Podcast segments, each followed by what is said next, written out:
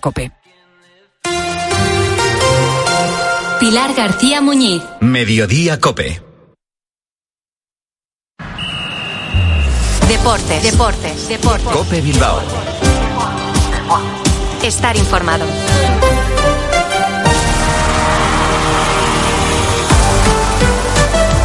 Hola, ¿qué tal? 15 horas 25 minutos a Racha León. Soy Álvaro Rubio y les doy la bienvenida a este ratito de radio deportiva que nos ofrece la cadena Copé y que nos va a llevar hasta las 4 de la tarde en un miércoles 20 de diciembre. Que poquito queda para que esto se termine, aunque que nadie se haga ilusiones. ¿eh? Si ha sido malo hasta ahora, va a ser un día más y todo. Y si es bueno, igual. Así que vamos a intentar aprovechar para seguir disfrutando en torno al deporte. Y lo primero, en torno al fútbol, en torno al Atlético. Puertas y persianas Suachu. En Recalde les ofrece la actualidad del Athletic. Nueve y media de la noche, Estadio de San Mamés, la Catedral del Fútbol. Ahí el Athletic va a jugar frente a la Unión Deportiva Las Palmas en lo que será el último encuentro del año 2023. Una temporada que arrancó allá por inicios, ya ni mediados ni finales, por inicios del mes de agosto y que tiene al Athletic a una diferencia de tres goles y tres puntos, por supuesto, con el Atlético de Madrid. Me explico, si el Atlético gana 3-0 hoy, estará en puestos Champions, porque tiene que superar el golaveras particular, que son dos, y después el que más haya marcado porque empatan. Así que, con una diferencia de tres, el Athletic dormirá en puestos Champions. Y para ello, tiene que ir con confianza, pero con la misma mentalidad que contra la Unión Deportiva Las Palmas, perdón, que contra el Atlético de Madrid, tal y como dice Ernesto Valverde. Hay partidos que te dan ese punto de confianza para tirar adelante que la tienes que coger. Lo que pasa es que luego tienes que despejar todo lo que no es demasiado bueno, porque todos sabemos que esto del fútbol sabemos cómo es. Hoy estás muy bien, pero te tienes que poner en la posición que estabas antes de jugar el partido. Ese, ese punto de necesidad que teníamos contra el Atlético Madrid lo tenemos que poner en práctica contra Las Palmas. Además, tiene que servir como un buen acicate para irse tranquilitos, relajados y súper motivados a los siete días de vacaciones que tendrán, porque no volverán a entrenar hasta el próximo día 27 de diciembre para preparar ya, veremos a ver si con Iñaki o sin Iñaki, el partido contra el Sevilla. Lista de 23, está Iker Muniain, es la única novedad respecto a la del Atlético de Madrid. Siguen los cachorros, Jaureguizar y Rincón, y están caos, ya lo saben, Galaxy, Dani García, De Marcos y Geray Álvarez, el rival, la Unión Deportiva Las Palmas, muy valiente para el Chingurri. Es muy atrevido, muy, muy atrevido. Eh, le gusta tener la pelota, la arriesga, van todos con el, con el balón, todos lo tratan bien y luego no les hacen demasiadas ocasiones y, las que les hacen el portero está en un momento de forma extraordinario. Eh, el estilo de Las Palmas es reconocible y cambia algún jugador o no, no va a variar. No lo va a hacer García Pimienta esta tarde que tiene la baja de Moleiro y es una de las importantes en una jornada, la número 18 que arrancó en la tarde de ayer con el Rayo Vallecano 0, Valencia 1, Atlético de Madrid 3, Getafe 3 y Granada 0, Sevilla 3. Para hoy, Barça Almería a las 7, 9 y media, comparte horario el Atlético Las Palmas con el Villarreal Celta. Para mañana, Cádiz Real Sociedad, Betis Girona, Deportivo Alavés Real Madrid y Mallorca Osasuna. El Atlético ha acostado o apostado, como dice Antonio Ruiz, en los puestos europeos. Puertas y persianas Suachu. Puertas de garaje de comunidades, puertas industriales y persianas metálicas para locales comerciales. Estamos en Carretera Larrasquitu, en Recalde. Más información en puertasgarajebilbao.es. Llámenos al 944 65 39 62. Puertas Suachu. Y tenemos que hablar de la Morevieta porque mañana jugará en casa a partir de las nueve y media de la noche. En casa es Lezama, en Copa, casa será Urriche. Segundo partido para Jandro, en el primero empate frente al Real Zaragoza. Mañana recibe al colista, recibe al Alcorcón. Son más de tres puntos, sí. El que diga que no, miente. Así que, como dice el Mister, es importante ganar desde todas las vertientes. Sí, ganar sería importantísimo por todo. Por los tres puntos, por las sensaciones, porque te vas de vacaciones respirando. Entonces sería muy, muy importante. Lo sabemos, lo saben los chicos y vamos a hacer todo lo posible por, por hacerlo. Y estoy convencido de que vamos a ganar, pero pase lo que pase, el equipo va a seguir. Lo tiene clarísimo Jandro al frente del conjunto Sornocharra y como cada miércoles un ratito de baloncesto para hablar después de la derrota sufrida el pasado fin de semana frente a Gran Canaria 83-75 se pone complicado en liga y nuestros Alberto, Jesús y Paul esta porra sí la acertaron. Bilbao Basket cayó derrotado. Veremos a ver qué auguran de cara al próximo fin de semana. Todo hasta las 4 en Cope más Bilbao. Dale, Joseba.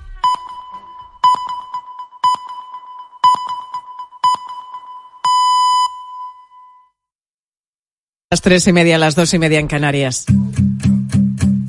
Pilar García Muñiz. Mediodía Cope.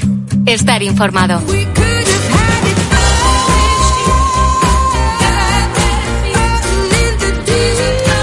Con sus apenas 50 kilos y con metro y medio de altura, María Escariz levanta el doble de su peso en sentadilla. Con esa fuerza ganó el pasado mes de octubre el título de campeona gallega de culturismo. Se presentaba por primera vez animada por su pareja y un amigo y a sus 34 años lo consiguió. Pero no es su único reto, tiene más en su vida, entre ellos compaginar los entrenamientos con su vida laboral y personal, dirige una academia de inglés y cuando llega del trabajo le espera en casa su pequeñita de dos años. Dice que con el apoyo de las abuelas y la familia completa su puzzle personal cada día y que, aunque a veces es duro, merece la pena. Simplemente es pues tener pasión, ¿no? Por lo que haces y por lo que te gusta, porque bueno, a mí desde, desde siempre me ha gustado mucho los idiomas, en especial inglés, ¿no? Porque bueno, siempre he sido buena con él. Y esto de entrenar eh, ya viene de atrás. Y después de todo le coges el gusto, ves que necesitas entrenar como parte de tu vida, que tienes ese estilo de vida saludable. Y es eso, ¿no? Al gustarte mucho, pues si tienes ayuda, tienes esa opción de prepararte para un campeonato. Además de cuidar mucho su dieta, María sigue un entrenamiento estricto de lunes a viernes, cada tarde. Lo ha incluido en su rutina diaria y para ella es un oasis de desconexión. A nivel mental, diría que es como una paz, ¿no? Una descarga, una desconexión de, tu rutina, de tu vida diaria, ¿no? De las obligaciones, diríamos. Para mí ir al gimnasio es como mi templo de desconexión. Voy allí, entreno, que me encanta, o sea, me encanta hacer pesas, y te sientes como desestresado. Ir al gimnasio también le ha venido bien en los peores momentos de este 2023. Los más duros fueron los que rodearon la muerte de su padre. En ellos se dio cuenta de que entrenar sanaba la herida, aunque el dolor fuera por momentos intenso. Tampoco fue fácil la preparación para el Campeonato Gallego de Culturismo. Empezó con él de una forma seria en el mes de julio y era tan estricta la dieta y los entrenamientos que, que, estaba muy cansada. Aquello se le hizo muy cuesta arriba, especialmente en las muchas horas de trabajo en la academia y cuando cuidaba de su pequeña. Tu cuerpo lo nota más, está más al límite, entonces fue duro porque entre hacerte cargo de la niña, siempre que tengo tiempo libre, no cuando estoy trabajando, claro. Eh, después llevar cosas del negocio, que ahora también estamos en redes, que si hacer vídeos, que si buscar, pues yo qué sé, otro tipo de colaboraciones con otras empresas. Son muchas cosas que haces durante el día. Entonces, a nivel personal, estás exhausta. Llegan las 10 y las 11 y ya te quieres ir para cama. María asegura que en el culturismo la edad no es un límite y se refiere a los años que, por ejemplo, tienen sus compañeras de equipo, mujeres de 50 y de 60 años. Todas ellas, como María, entrenan con tesón para llevar a su cuerpo cada día a un nivel superior. Mientras el cuerpo aguante. Yo acabo de empezar porque yo competí por primera vez fue este año. Es decir, entre comillas, acabo de arrancar. Entonces espero estar unos años pues haciendo esto y que me siga gustando. Así es María Escariz, campeona gallega de culturismo, una mujer que ya no se conforma con levantar este título. Esta misma tarde entrará en el gimnasio dispuesta a conseguir su nuevo objetivo, ganar en 2024 el Campeonato de España.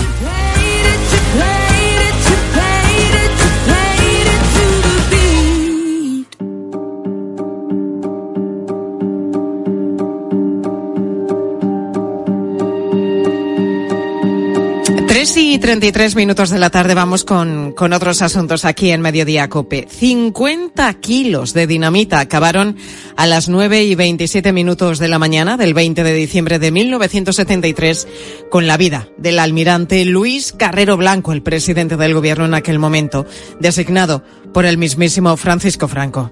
Un cráter en la calzada de unos 8 metros de diámetro por 4 de fondo y graves daños en los edificios colindantes provocó el potente explosivo colocado por los terroristas que dieron muerte en Madrid al presidente del gobierno, almirante don Luis Carrero Blanco. Hoy se cumplen 50 años de aquella explosión, de aquel atentado cuya autoría se atribuyó la banda terrorista ETA. Fue un magnicidio al que bautizaron como Operación Ogro. Pregunte si al presidente del gobierno le ha ocurrido algo o no. Los funcionarios del coche de escolta resultado, han resultado heridos y estamos tratando de localizar el coche del presidente. Bien, que no dejen la escucha. Vamos a ver, Según nos informan, aquí también en el lugar del suceso dicen que un coche que le ha cogido la explosión de lleno y que lo ha subido hasta la azotea. Acaban de subir los bomberos, llevaban tres ocupantes. Bien, bien recibido. Adelante, K20, adelante. Vamos a ver, parece que el coche que hay en el tejado es el del presidente del gobierno y parece ser que está muerto. Es el sonido de la radio de la policía aquel día, aquel 20 de diciembre. Ese atentado a la cúpula de ETA le salió redondo, tan perfecto que 50 años después hay muchas dudas de que la banda terrorista tuviera la capacidad real para cometer ese ataque. Ángel Correas, muy buenas tardes. ¿Qué tal, Pilar? Muy buenas. Lo que 50 años después se sigue poniendo encima de la mesa es la teoría de la conspiración. ETA no pudo actuar sola, una teoría que además con el tiempo ha cogido más fuerza. Correas. Sí, hay tantas lagunas que cuesta creer que esos terroristas, sin experiencia ninguna, cometieran semejante atentado perfecto en su ejecución y leyendo unos manuales sobre explosivos, ¿no? Vamos a dar, si te parece, Ángel, seis claves, seis sombras que planean todavía sobre este atentado medio siglo después. Bueno, pues Pilar, hablando precisamente de esas sombras, la primera sería una cita misteriosa en un hotel de Madrid. Mira, los etarras Wilson y Argala les dan la orden desde la cúpula de ETA de ir a un hotel de Madrid para recibir lo que ellos llaman un chivatazo, una información clave. Bueno, un hombre misterioso les da esa información sobre horarios y escoltas nada menos que del presidente del gobierno, de Carrero Blanco. Les indica de alguna manera que es eh, fácil ir precisamente contra ese objetivo. La segunda, pues precisamente la falta de seguridad del presidente del gobierno en aquellos días. Eh, los propios etarras eh, confirman con los primeros seguimientos lo fácil que es acceder y acercarse nada menos que a una figura importantísima dentro del organigrama del Estado, ¿no? Eh, solo tiene un par de escoltas, siempre tiene los mismos horarios y siempre prácticamente el mismo recorrido, con esa misa de nueve a la que acudía puntualmente todos los días. Es algo que llama mucho la atención, ¿no? Que hiciera siempre prácticamente el mismo recorrido. Bueno, es que él a lo mejor no vería ninguna amenaza. Eh, esa iglesia que está, por cierto, muy cerca, evidentemente, de la calle Claudio Coello, donde luego fue la explosión.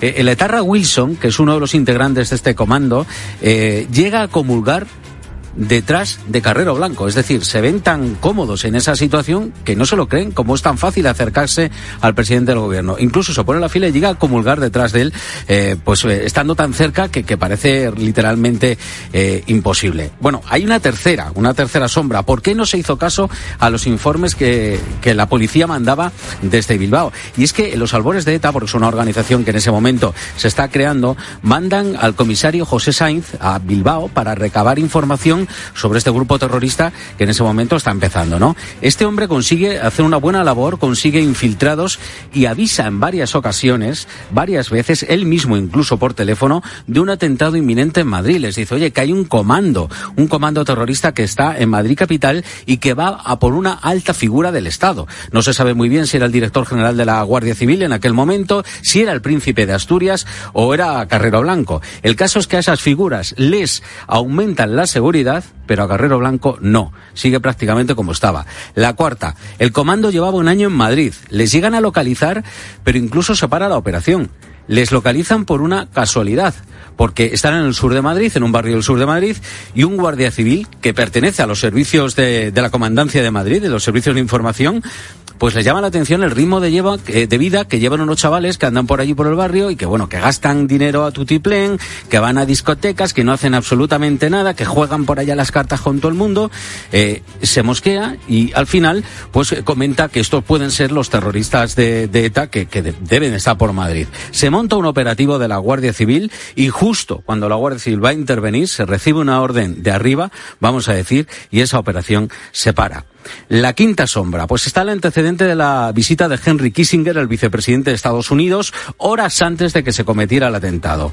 Eh, llama muchísimo la atención que con la CIA en alerta en España, con Madí plagado de seguridad porque venía Kissinger, a escasos metros de la embajada de los Estados Unidos que está en la calle Serrano, muy cerca de la calle Claudio Coello, con un piso que se considera franco de la KGB, que estaba permanentemente vigilado por los servicios de inteligencia españoles y unos etarras estaban allí mismo, a pocos metros excavando un túnel de 7 metros y nadie nota absolutamente nada. Bueno, en esa visita de Kissinger, lo curioso es que tiene una reunión con Carrero Blanco horas antes del atentado y acaba muy mal, muy mal, porque ambos no se ponen de acuerdo sobre la utilización, por ejemplo, de las bases aéreas en España. Y ya la sexta para concluir, algo que llama bastante la atención. Se mata a un presidente del gobierno y no hay juicio.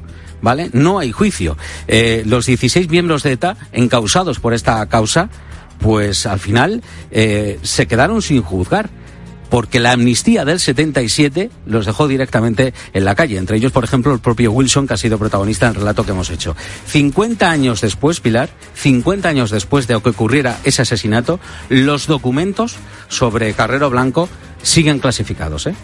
Se cumplen 50 años del atentado de Carrero Blanco con todas estas sombras que nos acaba de contar Ángel Correas planeando todavía sobre este ataque y especialmente sobre su autoría, si lo cometió sola la banda terrorista ETA o si pudo contar con ayuda y conexiones. Gracias, Correas. Hasta ahora.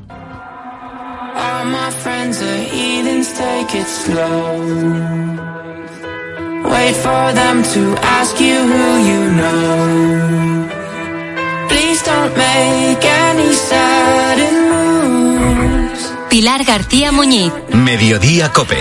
Estar informado. Parecía un servicio más, pero lo cierto es que podía haberse convertido en una tragedia. El lunes, Ricardo, taxista de Benalmádena en Málaga, recogió en un bar a un cliente, un hombre de unos 70 años aproximadamente, que le pidió que le llevase a casa y que le esperara. Cuando el hombre bajó de nuevo, 15 minutos después, llevaba dos escopetas en la mano y con ellas se subió de nuevo al taxi. Decía que la policía le había retirado el coche porque estaba mal aparcado y quería vengarse. Los voy a matar, tira para allá. Y voy a matar a inocentes. No me importa. Ellos van a morir. ¿Qué le puedo decir? Cuatro me llevo para adelante. Quería acabar con la vida de todos los policías que se encontrara a su paso y no atendía de más a razones. Y así se lo contaba a Ricardo, el taxista, que estaba sentado a su lado, conduciendo como podía el coche e intentando tranquilizar a este hombre. Ricardo no sabe todavía muy bien cómo, lo pudo grabar todo. Escúcheme, pero piense, piense en la familia, piense no que... me importa la familia, no me importa nadie. Aquí todo el mundo muere como en las guerras. Joder. Piense bien las cosas, que es Navidad, Noche Vieja, piense todo eso. Amigo, estate tranquilo, que a ti no te va a pasar nada, tú estás protegido. Imagínate la situación de Ricardo, que en un acto de valor y al mismo tiempo yo diría también que de inconsciencia se puso a grabar a este hombre armado que le tenía a su lado a pocos centímetros. Ricardo que además logró avisar de lo que estaba pasando a la central del taxi. Pues lo que podía haber sido, como decíamos, una tragedia, afortunadamente terminó bien, pero el susto no se lo quita desde luego nadie a este taxista. Ricardo, muy buenas tardes. Hola, muy buenas tardes. ¿Cómo te encuentras, Ricardo? Porque me imagino que, que, ayer viviste una situación complicada, una situación sin duda de muchísima tensión. Pues sí, eh, pues me encuentro todavía en shock. Todavía que es que no me lo puedo creer de todo, de todo lo que ha pasado. miro vídeo, miro madre mía, y, y todavía no asimilo de todo lo que está pasando. ¿Cómo pasó todo, Ricardo? Porque cuando tú recoges a este hombre, él eh, las escopetas las llevaba guardadas. No, no, no, no, no, no. La, eh, yo recojo a ese hombre en un bar y ese hombre se le cuando yo lo recojo ese hombre empezó a hablar del de que se han llevado su coche la grúa y que y que, que quiere matar a todos los policías y que, que voy a mi casa, llévame a mi casa y que bueno, un, un fin, hablando, hablando muy mal de la policía. Eh, cuando llego a su casa, pues me dice, espérate aquí un momento, que ahora vuelvo y que ahora, que ahora te pago. Y yo me quedé ahí con su mujer, esperando. La mujer estaba en ese momento muy tranquila, yo hablando con ella, preguntándome eh, dónde la había cogido y tal. Y, y, eso de 15 minutos, pues el hombre sale armado pero armado pero hasta, hasta, hasta, los, hasta dientes, los, dientes, como podemos ver en, en, en el vídeo. O sea, se vuelve a subir a tu coche ya con las armas. Sí, con ¿Y tú qué armas. le dices en ese eh, momento? Pues yo no le di, en ese minuto, pues me puse muy nervioso y lo único que hice es pescar el teléfono. Llamé a la central de Radio Taxi y le digo, Central, tengo un cliente que va armado hasta los dientes y me dice que lo lleva a la comisaría de policía que quiere matar a todo el mundo ahí. ¿Y tú, tú Y eso, eh, muy- esa alarma, eso lo dices delante de él? delante del, delante exactamente, que yo muchas veces me pregunto y digo, ¿cómo habré hecho eso delante de él? Y el hombre no se inmutó, o sea, estaba tan ido, o sea, el hombre estaba, estaba en lo suyo, no sé en qué, que, que ni siquiera yo creo que escuchaste lo que que estaba diciendo.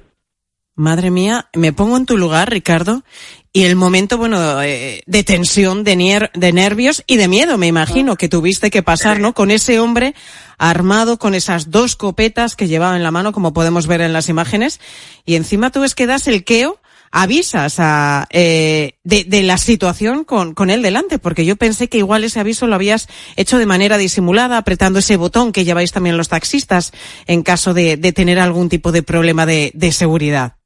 Pues sí, pues en ese minuto, pues corazón te late a mil, te late y, y, ya rezando dentro de que no pase nada, porque es que no sabía lo que lo que podía pasar. Ya, eh, es muy difícil estar en esta situación y no saber qué, qué, qué poder hacer. O sea, y lo único que eso que se me ocurrió es hablar con la central. La central se comunica con la policía y, y como tenemos GPS por el, por el, por el coche, y la central en cada momento sabía por dónde iba, porque es que yo tampoco por los nervios no sabía exactamente ni la calle ni nada, porque eso se me, se me nubló. Así que... Ricardo, nada, hablas de nervios, pero sin embargo, cuando, cuando hemos visto el vídeo, bueno, ¿cómo, cómo grabaste ese, ese vídeo? Con el teléfono móvil, claro. Exacto, sí, con mi teléfono, nada, como al, momento también, al, al, momento de que yo hablé con, con la central de taxi, eh, tenía el móvil en la mano y, y él cuando no se daba cuenta, pero lo que pasa es que él no se daba cuenta de, de, de- de mí, o sea, no, en, en ningún momento me miraba a la cara ni nada. Él no, él no sabía lo que yo estaba haciendo, ¿sabes? Él sabía, él no ve que tenía su frente, solamente. Ahí te perdemos ahí, tenemos alguna dificultad para escucharte, pero sí nos decías que, que estabas pasando muchísimos nervios, pero me llama la atención que cuando hemos visto las, las imágenes de esa grabación que realizaste con tu teléfono móvil, tú más o menos intentas hablar con él con cierta calma. Controlas más o menos esos nervios que desde luego llevabas por, por dentro. Hombre, eh, ya con 16 años que llevo en el taxi, uno se saca un doctorado en, en- en psicología un poco, ¿sabes? Con los tipos de clientes que a veces nos toca por la noche, porque yo mayor- mayormente trabajo de noche. Eh, trato de poner un poco de, de- de- de calmarme y, que, y no estar nervioso y de poder calmarlo a él, porque es que no sabía por dónde iba a salir toda la cosa, no sabía, no sabía qué, qué iba a pasar y lo único que pretendía era que el hombre reaccionara, que, el hombre pensara en su, no sé, por eso le he dicho en el momento dado, piensa en la familia, piensa que es Navidad, porque también quería, como estamos en fiesta de Navidad, pues pensaba que le podía tocar un poco el, el corazón, ¿no? Sus sentimientos.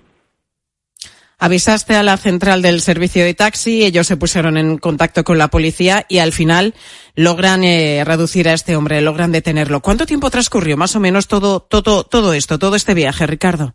Pues mira, de su casa allí son unos siete minutos y luego pues eso fue todo muy rápido. La actuación de la policía fue fenomenal. Eh, eh, y nada, yo luego yo cuando vi la policía en, en, la comisaría, lo único que hice fue es que comunicarme más o menos con, con la mirada de un otro policía y, y tirarme del coche para que ellos puedan actuar. ¿Te tuviste que tirar del coche? Sí, sí, con el coche Para que andando ellos que entraran, ¿no? A detener a este hombre. A, este hombre, sí, sí, sí. ¿Puso mucha resistencia o, o no? Ahí ya yo me, yo me he ido hacia el lado y yo ya no he visto más nada. Yo ya me, me fui hacia, yo ya estaba muy nervioso de toda esta situación y, y me tiré hacia el lado y yo ya, ahí fue la actuación de la policía. Uf, es que Estuvieron, vamos, fueron, vamos, im- impresionantes.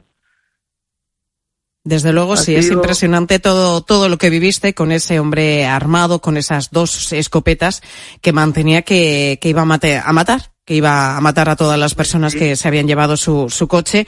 Una situación muy, muy, muy compleja en la que arriesgaste mucho, Ricardo, también. ¿Eres consciente de ello? Sí, sí, sí, sí. Hoy en día he dicho, madre mía, que puede haber sido yo. Una de las cosas que, que te he dicho que, que, que cuando iba hacia la comisaría quise dar la vuelta, quise dar la vuelta y el hombre me dijo, como tú des la vuelta, al final tú también vas a cobrar. Y ya dije, "Va, que sea lo que Dios quiera, vamos para allá. Pero bueno, en fin. Son situaciones extremas, son situaciones límites en la que yo creo que, que, que ninguno de nosotros realmente sabemos cómo, cómo podríamos actuar. En este caso, tú eh, delante de él. Además, eh, avisaste de, de la situación en la que te encontrabas con ese hombre armado en el taxi, avisaron a la policía. Y bueno, afortunadamente lo importante es que lo estamos contando, lo estás contando tú en primera persona, todo salió bien. Ahora sí, el susto te va a durar todavía en el cuerpo varios días más. Claro. Pues sí, asimilando todo esto, porque es que ha sido ha sido todo esto de repente y es que, es que cada vez que pasa el tiempo pues te vas pensando, uh, madre mía, en lo que estaba metido, madre mía, todo lo que ha pasado y nada, darle gracias a la vida que todavía lo estoy contando. Ricardo, ahora tranquilidad y calma, asimilar también todo lo que ha ocurrido, que ha sido desde luego muy impactante. Gracias por atendernos en Mediodía Cope, Ricardo. Muchísimas gracias a ustedes también. Hasta luego, que tengan Gracias, buenas Ricardo. Tardes. Precisamente de taxis hablamos con vosotros hoy, con los oyentes en mediodía. ¿Qué te ha pasado en un taxi, hombre? Algo tan excepcional como lo que nos contaba Ricardo, no creo, ¿no? Pero ¿cuál es la situación más extraña, más desconcertante, más surrealista o a lo mejor la más divertida que has vivido a bordo de un taxi? Sofía Buena, buenas tardes. ¿Qué tal, Pilar? Buenas tardes. Y también preguntamos a los taxistas que nos cuenten anécdotas de clientes que seguro que tienen muchas. Bueno, ¿por dónde empezamos? Pues mira, por ejemplo, vamos a empezar por Rubén. Es taxista en Salamanca y una vez llevo en su taxi a nada más y nada menos que Diego el Cigala. Las ferias de Salamanca de hace tres años, en septiembre, me saltó un servicio para un hotel y cuando veo, además me hice una foto con él porque no pude resistirle. Yo además me gusta mucho el flamenco y, y lo reconocí enseguida porque es fácil de reconocer entre otras cosas. Y cuando lo veo bajar con sus oros y con su chándal del Madrid, para que lo llevara al centro, actuaba al día siguiente o había actuado al día antes, no recuerdo bien. Bueno, divertido bueno, seguro ¿eh? que fue esa carrera. Seguro, y encima se sacó la foto. Si encima le gustaba Diego el Cigala, que nos decía Rubén que le gusta el flamenquito, pues fíjate que bueno, carrera divertida y te llevas la foto. Claudia de Valladolid que dice que tiene una anécdota con un taxi del primer año que se fue a estudiar a Madrid. Eh, salí una noche con unos amigos y no sé, serían las 3 o las 4 y no había metro y tuve que coger un taxi y resulta que cuando llegamos a la puerta de mi casa no funcionaba el datáfono y yo eh, muerta del apuro no sabía qué hacer y tuve que llamar a mi pobre vecina que era una mujer bastante mayor yo que sé, a lo mejor tenía 80 años y, le tuve que pedir en plena madrugada que si me podía dejar dinero. Así que siempre agradecida a mi vecina y, y vaya susto. Qué buena la vecina, de verdad. Hay gente buena en todas partes. Teresa de Barcelona fue con su hijo que estaba malo del estómago en taxi al hospital un día de mucho frío y esto es lo que le pasó. ¿Y qué pasó en el trayecto? Pues que de los nervios que llevaba mi hijo se le escapó una bufa. Porque pedo no fue porque no hizo ruido. Pero dejó un olor. ¿Cómo sería el olor? Que el taxista, el hombre, no dijo nada. Pero nos bajó las cuatro ventanillas y entonces llevaba el pelo largo y el pelo me iba, bueno, de un lado para otro. Avergonzada, no le pude decir, oiga señor, baje las ventanillas porque di por hecho porque lo hizo, porque era un olor. Madre mía, el taxista no dijo nada, fue educado, Fue pero dijo, aquí hay que hacer algo. Y bajó directamente las, las ventanillas, así que Sofía al final lo dijo todo. Es que se dio cuenta que lo percibió. Lenguaje no verbal. Totalmente, que aquello era forma, era imposible disimularlo.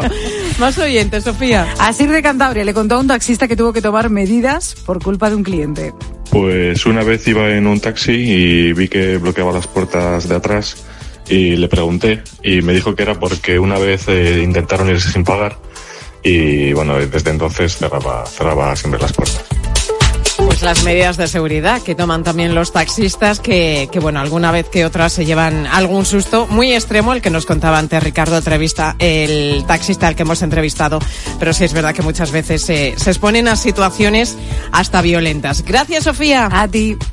Las llamadas de los oyentes que nos habéis dejado, vuestras notas de voz en el 637 230000. Mañana, nueva pregunta. Vamos a conocer qué nos van a contar los compañeros de la tarde. Pilar Cisneros. Hola Pilar, ¿qué tal? Pues fíjate, eh, ahora que estamos mirando hipnotizados esa erupción de un nuevo volcán en Islandia, nos acordamos que el día de Navidad se cumplen dos años desde que el Instituto Geográfico Nacional declaró el fin de la erupción del volcán de La Palma. Y dos años después es esta semana cuando algunos vecinos de Puerto Naos están volviendo a sus casas. Hablamos con algunos de ellos.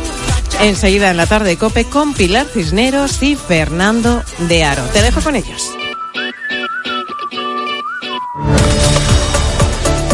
Pilar García Muñiz. Mediodía Cope. Estar informado.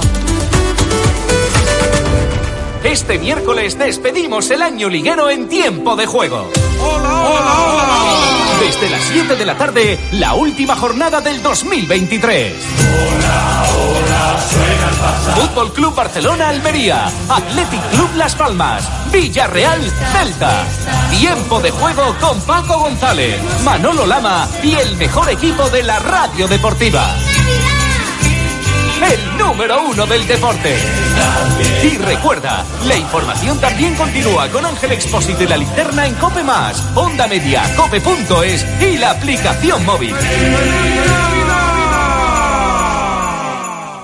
Fariña, un vino para ti. Elige un momento. Te proponemos un vino. Primero, lágrima, gran colegiata. Distintos nombres, un mismo apellido. Bodegas Fariña. El tiempo pasa, la esencia permanece. Hay dos tipos de motoristas, los moteros que se saludan por la carretera y los mutueros que hacen lo mismo pero por menos dinero. Vente a la mutua con tu seguro de moto y te bajamos su precio sea cual sea. Llama al 91 555 5555. Hay dos tipos de motoristas, los que son mutueros y los que lo van a hacer. Condiciones en mutua.es. La gama eléctrica Citroën Pro se carga en la descarga o cuando acabas la carga. La de cargar, no la del punto de carga que viene incluido. Y cargado viene también tu Citroën Iberlingo con condiciones excepcionales financiando. Vente a la carga hasta fin de mes y te lo contamos.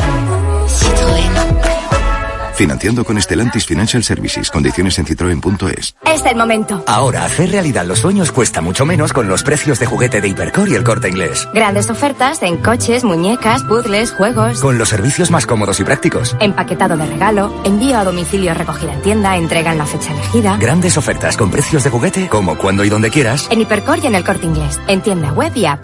Su alarma de Securitas Direct ha sido desconectada. Anda, si te has puesto alarma. ¿Qué tal? Muy contenta. Lo mejor es que la puedes conectar cuando estás con los niños durmiendo en casa. Y eso da muchísima tranquilidad. Si llego a saber antes lo que cuesta, me la hubiera puesto según me mudé. Protege tu hogar frente a robos y ocupaciones con la alarma de Securitas Direct. Llama ahora al 900-666-777. Escuchas Cope. Y recuerda, la mejor experiencia y el mejor sonido solo los encuentras en cope.es y en la aplicación móvil. Descárgatela. Sentir curiosidad es maravilloso. Es escuchar mi voz. Es un ¿por qué no? Y un a ver qué pasa. Es planificar un viaje, elegir un libro o incluso abrir un vino.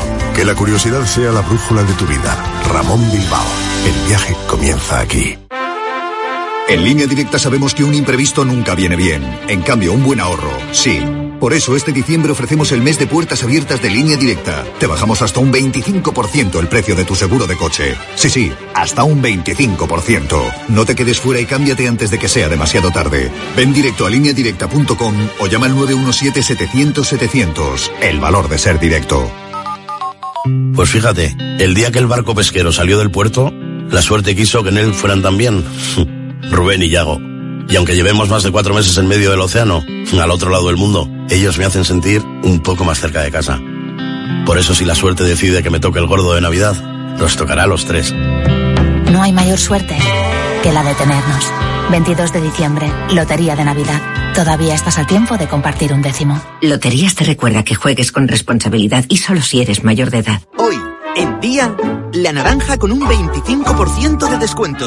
Por solo 3,95 la malla de 4 kilos. En tiendas y en día.es. Es el momento. Ahora hacer realidad los sueños cuesta mucho menos con los precios de juguete de Hipercor y el corte inglés. Grandes ofertas en coches, muñecas, puzzles, juegos. Con los servicios más cómodos y prácticos. Empaquetado de regalo, envío a domicilio recogida en tienda, entrega en la fecha elegida. Grandes ofertas con precios de juguete, como cuando y donde quieras. En Hipercor y en el corte inglés. En tienda web y app.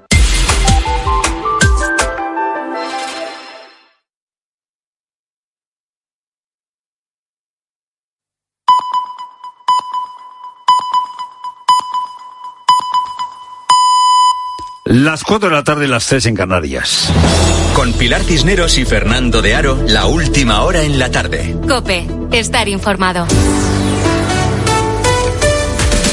Muy buenas tardes a la gente, gente. Hay algo muy extraño, muy extraño en lo que hemos vivido eh, el equipo de la tarde, parte del equipo de la tarde que hemos estado haciendo el programa lunes y martes en Tierra Santa. Anoche llegamos eh, a un hotel en Tel Aviv. Tel Aviv es eh, una de las ciudades más importantes, la ciudad más importante de Israel, que está pues a, una hora en coche de, Gaza.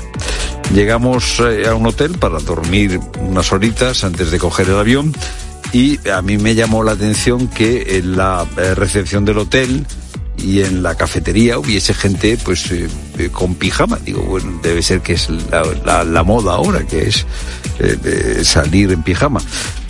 Ya me enteré luego que no, que no, que no es moda alguna, sino que en el hotel había refugiados de los kibbutz que fueron atacados, de los kibbutzim que fueron atacados el 7 de octubre. Ya digo que hay algo extraño en acostarte en un hotel que está muy cerca de la guerra para dormir una siesta, levantarte, coger un avión y amanecer en España, donde no hay gente armada por la calle, donde no hay controles, donde no suenan la- las sirenas para avisar de bombardeos.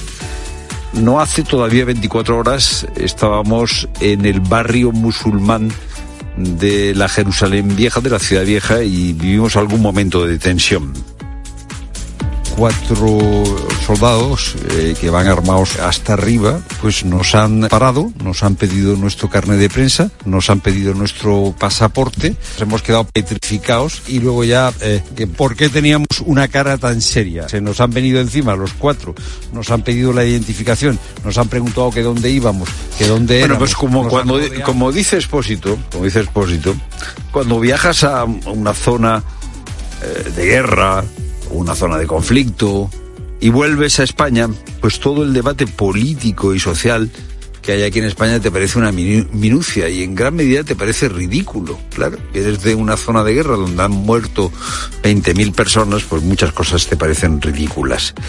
Eh, y se te queda el corazón allí, se te queda el corazón eh, en esa zona de guerra. Esta misma mañana, mientras eh, volábamos hacia España, pues ha habido nuevos bombardeos y decenas de muertos. Parece, parece que se eh, negocia un nuevo alto el fuego, a ver si es verdad. Y eh, llegamos a España y nos encontramos con un debate político intensamente polarizado en el Congreso de los Diputados. Claro, esto está a años luz de lo que hemos visto, afortunadamente está a años luz. Pero hay alguna cosa que se parece. eh, esa esa, esa eh, actitud de presentarse todos como víctimas. Sánchez ha aceptado reunirse con Feijóo, como ya sabes, el viernes en el Congreso. Es inédito en la historia de la democracia que cuando se reúne el jefe de la oposición con el presidente del gobierno a propuesta del presidente del gobierno tengamos que hacerlo en las Cortes Generales y no en el Palacio de la Moncloa. En todo caso, le diré para usted la perra gorda. Bueno, pues para usted la perra gorda acepta después de que Feijóo haya puesto condiciones a esa reunión. Por tanto, señorías, si usted quiere, nos vemos el día 22, fecha elegida por usted, donde en el Congreso de los Diputados, con un orden del día oficial y sin imposiciones y sin soberbia. ¿Será usted capaz, señor Sánchez? Habrá reunión, por tanto. Eh, aquí en el estudio tenemos varias pantallas de televisión encendidas. En una de ellas eh, se ve lo que ha sucedido en el Parlamento y en la otra se ve cómo están distribuyendo ayuda humanitaria en Gaza. Y la verdad que el contraste es notorio. Ya lo siento, es que ya digo que cuando uno está sobre algún sitio, va a ciertos lugares, luego el resto le parece un poco mm, eh, ridículo. Eh, eh, ¿Qué pasa en este país para que una conversación entre el líder de la oposición y el presidente del gobierno sea noticia? Sánchez utiliza, ya sabemos, de forma permanente la palabra diálogo. Y Fijó parece atrapado en la trampa en la que cualquier pacto parece debilidad. ¿Qué, país es este? Te digo, que sea noticia una conversación entre el presidente del gobierno y el líder de la oposición. Que se hable de diálogo cuando no hay voluntad de diálogo. Que Fijó no tenga iniciativa o posibilidad de llegar a pactos que son muy necesarios. Son los efectos de haberse distanciado algo de lo que ocurre en España. Es lo primero, no lo único. Buenas tardes, Pilar Cineros.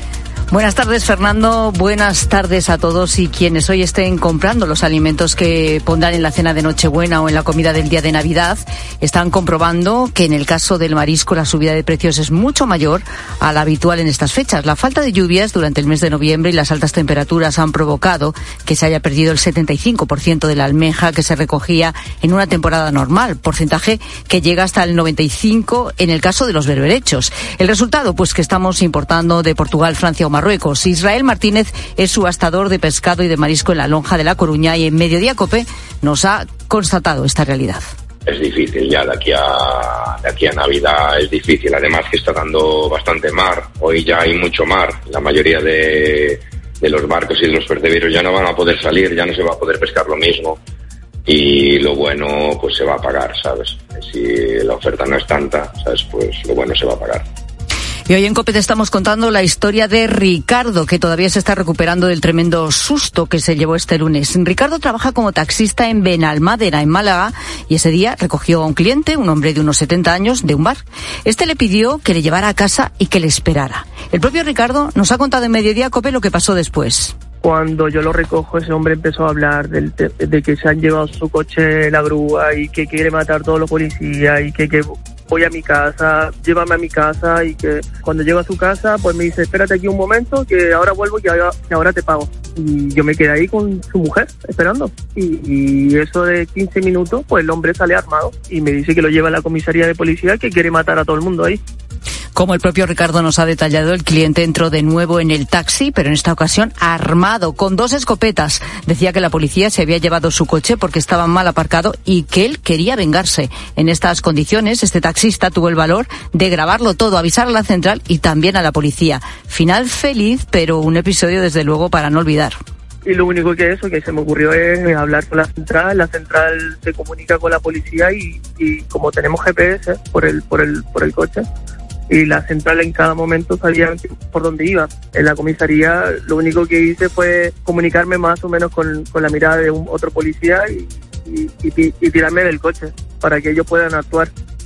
Y los 12 eurodiputados que durante tres días han evaluado si la Generalitat de Cataluña cumple con la ley en el uso del castellano en colegios e institutos reprochan que el Ejecutivo Autonómico ha obstaculizado su trabajo. De hecho, los dos centros educativos que han visitado, situados en el Prat de Llobregat en Barcelona, fueron elegidos por la Generalitat. Esta delegación, que elaborará un informe muy crítico, ha cuestionado el correcto funcionamiento de la actual inversión lingüística. Afirman que el catalán no está en peligro y lamentan que se les haya acusado de racistas y fascistas. La eurodiputada Jana Tum es la presidenta de esta delegación comunitaria.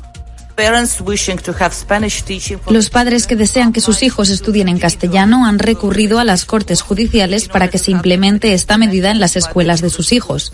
Hemos oído que estas acciones provocan rechazo e incluso bullying e intimidación hacia los niños e incluso hacia los padres. Y tenemos eh, que contar que ha muerto el periodista y escritor Antonio Burgos a los 80 años en Sevilla. Había sido distinguido hace tres días con el Premio Andalucía de Periodismo a la trayectoria profesional y así lo había señalado además Carlos Herrera en uno de sus monólogos justo, justo ese día. Así que descanse en paz Antonio Burgos. Y en los deportes, Ancelotti deja en el aire la posibilidad de fichar un central, Luis Munilla. La lesión de Álava deja al Real Madrid con solamente dos centrales para el resto de temporada. El club estudia si ficha o no ficha en invierno y Ancelotti no cierra las puertas a nada. Decir que no, no. Creo que Hemos hablado con el club, lo evaluaremos en los próximos días, tenemos el tiempo para hacerlo, pero de momento creo que no tenemos prisa. Empezamos, intentaremos terminar bien con el partido de mañana y después tenemos todo el tiempo necesario para tomar la mejor decisión posible. Otro sonido del día sobre la decisión de hacer públicas las conversaciones entre el árbitro y el VAR, pero al final de cada día de la jornada, la opinión de Sergio González, el técnico del Cádiz. Te enteras que es después del partido, cuando ellos quieran, o a la semana, o entonces ya que lo que pasa en el campo ya no se puede transformar ni se puede cambiar de sentido, ¿no? Lo bonito sería que en la propia acción se escuchara para que tú pudieras modificar lo que estás señalando, ¿no? Una vez que ha pasado, ¿no? Cuando se le ve el culo al gato ya sabes si es gato o gata. Hoy sigue la jornada de liga y tiempo de juego desde las 7 con el arranque del Barça Almería y luego a las 9 y media Villarreal Celta y Atlético Las Palmas. Y en la Champions femenina Real Madrid París a las 9. Tiempo ya para la información de tu cope más cercana. Pilar Cisneros y Fernando de Aro. La tarde. Cope Euskadi. Arracha León, ¿qué tal? Muy buenas tardes. En el cielo poco a poco va cesando la lluvia y se podría abrir a última hora algún claro. Mañana eso sí vuelve, ¿eh? Mañana chubascos en la mitad norte, muchas nubes en el cielo todo el día y chubascos intermitentes que vendrán desde el mar. Temperaturas muy parecidas a las de hoy. Te cuento que el Endacari Urcullo ha insistido en que no hay fecha para la celebración de las elecciones autonómicas en Euskadi. Hoy también ha incidido en que no está empeñado en cuándo tendrán los lugares los comicios vascos sino cumplir con los compromisos que quedan todavía en la legislatura abierta. Además, el gobierno vasco y el BBVA han suscrito un convenio de colaboración que contempla el depósito en el archivo histórico de Euskadi de diferentes fondos documentales empresariales, familiares e institucionales del archivo histórico del BBVA, así como la organización de tres exposiciones sobre la historia económica del territorio. Es todo. Escuchas la tarde de Cope. Te contamos todo lo que te interesa aquí con Pilar Cisneros y Fernando de Aro.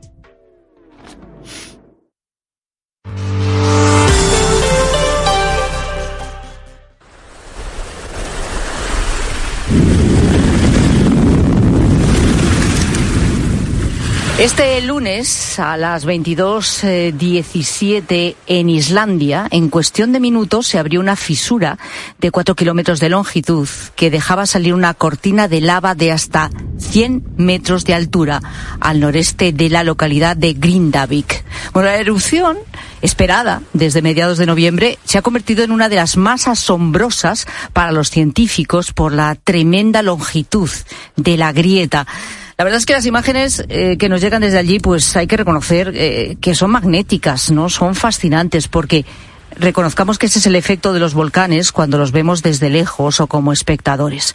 Otra cosa es cuando te toca sufrirlo de cerca y se lleva por delante la lava a tu casa, tu negocio, o tus tierras. Fíjate, se van a cumplir dos años, justo el día de Navidad, desde que el Instituto Geográfico Nacional decretó el fin de la erupción del volcán de Cumbre Vieja, en La Palma. Casi 7.000 personas fueron evacuadas de sus hogares, cientos de casas, edificios y carreteras quedaron sepultados por la lava. Y de hecho hay zonas que, a pesar de no ser alcanzadas por la lava, sin embargo, sí que se vieron afectadas, en este caso, por los gases. Por los gases volcánicos muy perjudiciales por la salud y que de alguna manera se han quedado allí como estancados, por ejemplo, en toda la zona de Puerto Naos, y ha impedido que cientos de vecinos puedan volver a sus casas durante todo este tiempo, dos años. Y justo esta semana, algunos de esos vecinos ya tienen el permiso del Cabildo de La Palma para regresar a sus viviendas. O sea, dos años después. Y además lo tienen que hacer cumpliendo un protocolo estricto eh, con un montón de medidas de seguridad eh, precisamente por el tema de los gases tóxicos que han afectado a sus viviendas. William es uno de estos vecinos. Él lleva más de dos años viviendo de alquiler, sin poder volver a su casa, como digo, por la presencia de estos gases tóxicos. Este lunes ha podido, por fin, regresar a la casa. Hola William, ¿qué tal? Buenas tardes. Buenas tardes. Pues bien. Bien, ¿cómo ha sido? ¿Cómo ha sido la vuelta? Cuéntame. Pues nada, eh, hicieron una reunión, eh, nos hacen pues unas normas para poder estar aquí, que tenemos que tener unos medidores, eh, una aplicación del Cabildo que nos informa eh, pues si los hay, eh, según las zonas, porque está Puerto Naos está dividido en zonas según según vamos a la intensidad de, los gases o según las mediciones que, que se vayan dando. Y pues está zona verde, zona naranja, roja y negra. Hay varios colores, entonces según el eh, el color que tengas, pues eh, pues tienes una, una, una serie de, de horas para entrar. En el caso de, pues, de las otras personas que aún no pueden entrar y nosotros que somos la zona verde, pues ya nos autorizamos, nos autorizaron porque eh, cumplimos con esas medidas, cumplimos de tener eh, eh, un promedio menor de entre 500 y 700 ppm de media de, de registrado de, PP, de CO2